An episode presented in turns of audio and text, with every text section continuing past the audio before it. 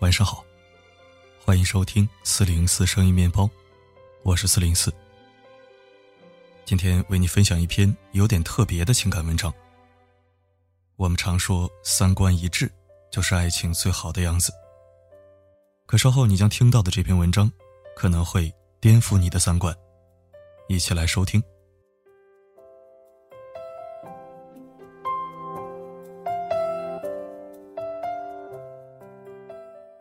读大学的时候，在我们班上有一个关系不错的女同学，大家经常坐在一起聊天。女同学长得很漂亮，追求她的人很多。但她非常奇怪，只要对方条件还可以，而她又是单身的情况下，一般都会表白成功。这样就导致了她在大学期间谈过四个男朋友。她的爱情观让我有点吃惊。记得有一次我和她聊天。聊到了这个话题，他和我这样说：“如果有人向我表白，那我第一反应就是自己讨不讨厌他。如果不讨厌，那我一般都会尝试着发展看看。”我就问他：“难道两个人在一起不应该是互相喜欢的吗？”他笑着说：“互相喜欢哪有那么好的事情？这样的概率太小了，很多互相喜欢的。”也不一定合适，而那种第一眼并不太喜欢的人，有可能到后来会喜欢并且合适。而且最重要的是，你不试着谈几个，你怎么知道适合自己的是什么样的？后来我这个女同学大学毕业后，几乎是我们班上第一个结婚生子的，丈夫是一个胖胖的男孩，长得不太帅，但是性格很好，对她也很好。用他的话来说，就是第一眼确实没怎么看得上眼，但是相处下来觉得还不错，然后就结婚了。结婚之后发现真的还不错。而我们班上以我为代表的信奉相互喜欢才能试着发展看看的人，大部分人到现在还没有结婚，甚至连对象都没有。我常常在想，在千万人之中，你看到最耀眼的他。他也在千万人之中看到了最耀眼的你，还有两个人彼此喜欢，没有男女朋友，这样的概率到底有多大呢？应该是微乎其微吧。或许很多人一辈子都不会遇到。所以我那个女同学不讨厌就可以尝试发展看看这样的爱情观，就一定是错误的吗？我们是否把这个过程看得太过于圣洁了？有人曾经这样形容谈恋爱。谈恋爱就像是买鞋子，看了几百双，店员小姐很不耐烦，追问到底要什么样的花色和样式，可是你自己也说不清楚。但是当你一眼看到喜欢的，立马就知道是他了。可怕的是，视觉心灵上的选择，并不代表那一双鞋子就适合你，就能够穿一辈子。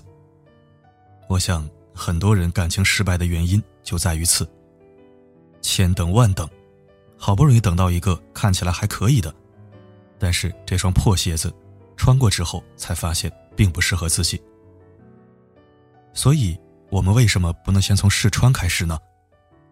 说不定有些鞋子上脚之后很舒服，而越穿越喜欢呢。互相喜欢可以开始一段感情，不讨厌也可以开始一段感情，这两种爱情观都没有绝对的谁对谁错。但如果一定要互相喜欢才开始尝试看看，就会屏蔽掉很多真正适合的人。你问别人选伴侣的要求是什么？十个里面会有九个人告诉你三观一致。三观一致是近几年说的最烂的一个词。但是我们有没有想过，当我们真的遇到一个三观一致的人，结果会怎么样呢？某 A.P.P 曾经组织了一个叫做“恋爱盲测”的实验，也就是说，你只能和对方聊三观，而关于学历、职业和收入，都不能向对方透露，谈一场纯粹的恋爱。参与的人很多，他们都说两个人三观一致，对伴侣非常满意。可是十天后，他们的真实身份被揭开。穿红色格子衣服的男孩，真实身份是一个演员。说她细心体贴的女孩，觉得他的工作不够安稳，无法接受他的职业，拒绝和他继续交往。其中有一个女孩，真实身份是一名网红主播，那个夸她漂亮，说两个人能聊到一起去的男孩，立马给了女孩否认。他表示无法接受自己的女朋友在镜头面前去讨好别人，两人立即说了分手。而穿红色衣服的女孩暂时没有工作。那个匹配的男孩立马就指责他对未来没有规划，靠家里混吃等死，两个人在当场就吵了起来，并表示永远不会在一起。一万多对情侣揭晓真实身份后依然选择在一起的，只有百分之十点九。你看，我们总说要三观一致，可是真正三观一致的时候，又会因为这样或者那样的原因去拒绝别人。所以，我们现在经常说的三观一致，并不仅仅指的能够聊到一起，而是包括学历、年龄、工作、原生家庭、外貌等等这些都必须符合我的心意。可是这一切我们从来都没有想过，只知道自己要找一个三观一致的人。你不去了解清楚自己想要的是什么，又怎么能够找得到那个对的人呢？而且你不说出来，别人又怎么会知道你想要的到底是什么呢？三观一致，其实就是在自欺欺人。明白自己想要的是什么，明白对方什么缺点你不能忍受，再来谈三观一致，这样会实在很多。等待一个完美的人，其实是一个很大的坑。在很多女孩的心里。都有一个很浪漫的幻想，他们觉得自己是一直在沉睡的公主，等待着那个吻醒她的完美王子。可是，他们遇到的都是青蛙，一直没有遇到那个吻醒她的完美王子。有可能在我们现实生活中，真的就是一直遇不到那个完美的人。真正的爱情是什么？真正的爱情，不是你遇到他的时候。他已经完美到无可挑剔，而是两个人一起携手共进，一起经历很多事情，经历很多磨合，在漫长的岁月中，你们终于变成了彼此生命中无可替代的人。如果缺了这个过程，他本来就很完美了，那还要你有什么用呢？你认识我的时候，我已是待嫁的年龄。你没有见过我和男生成群结队去翻墙爬树的样子。你认识我的时候，我已经蓄了很久的长发。你没有见过我剪成一层一层的短发，在食堂让大家目瞪口呆的样子。你认识我的时候，我脾气收敛，从不大声骂人。你不会知道原来的我生气的时候会摔东西、撕纸条泄愤。你认识的我。只是很完美的我，但我依然怀念那个和我一起成长、和我一起年少轻狂、少不更事，从青涩到成熟的那个人。所以呀，你有没有爱对人，衡量的标准只有一个，那就是你们在一起之后，有没有变得更好，而不是一开始就遇到一个无可挑剔的人。好的婚姻。不是两个绝对完美的人在一起，而是两个并不完美的人，能变成一个完美的整体。所以，不要盲目的选择一个人结婚，也不要为了结婚而结婚。你要找到那个让你的内心真正平和而喜悦的人结婚。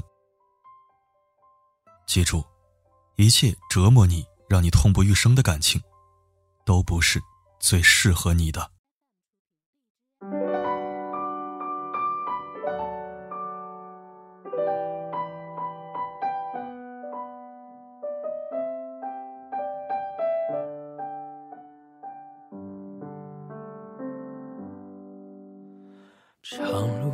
奉献给远方，玫瑰奉献给爱情。感谢收听。这篇文章能否颠覆你的爱情观，我不敢肯定，但我可以肯定的是，所有处在单身择偶阶段或者感情经营阶段的人们，都会对自己的婚恋观有一个全新的认识。当然，或许有的人早就参透了爱情的法则，但我相信大多数人还是处在一个摸石头过河的阶段。希望这篇文章能助你梳理好自己的情感，也经营好自己的感情。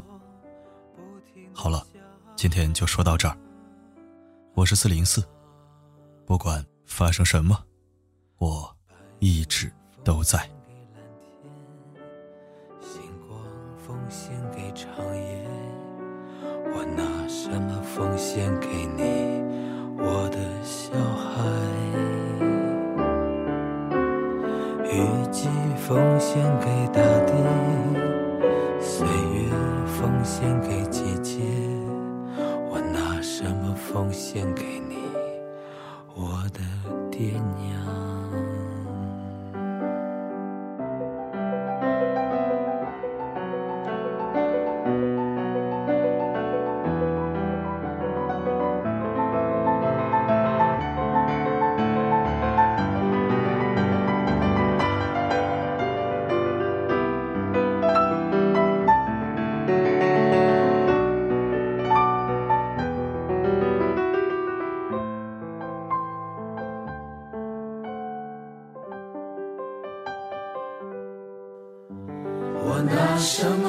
献给你？我不停的问，我不停的找，不停的想。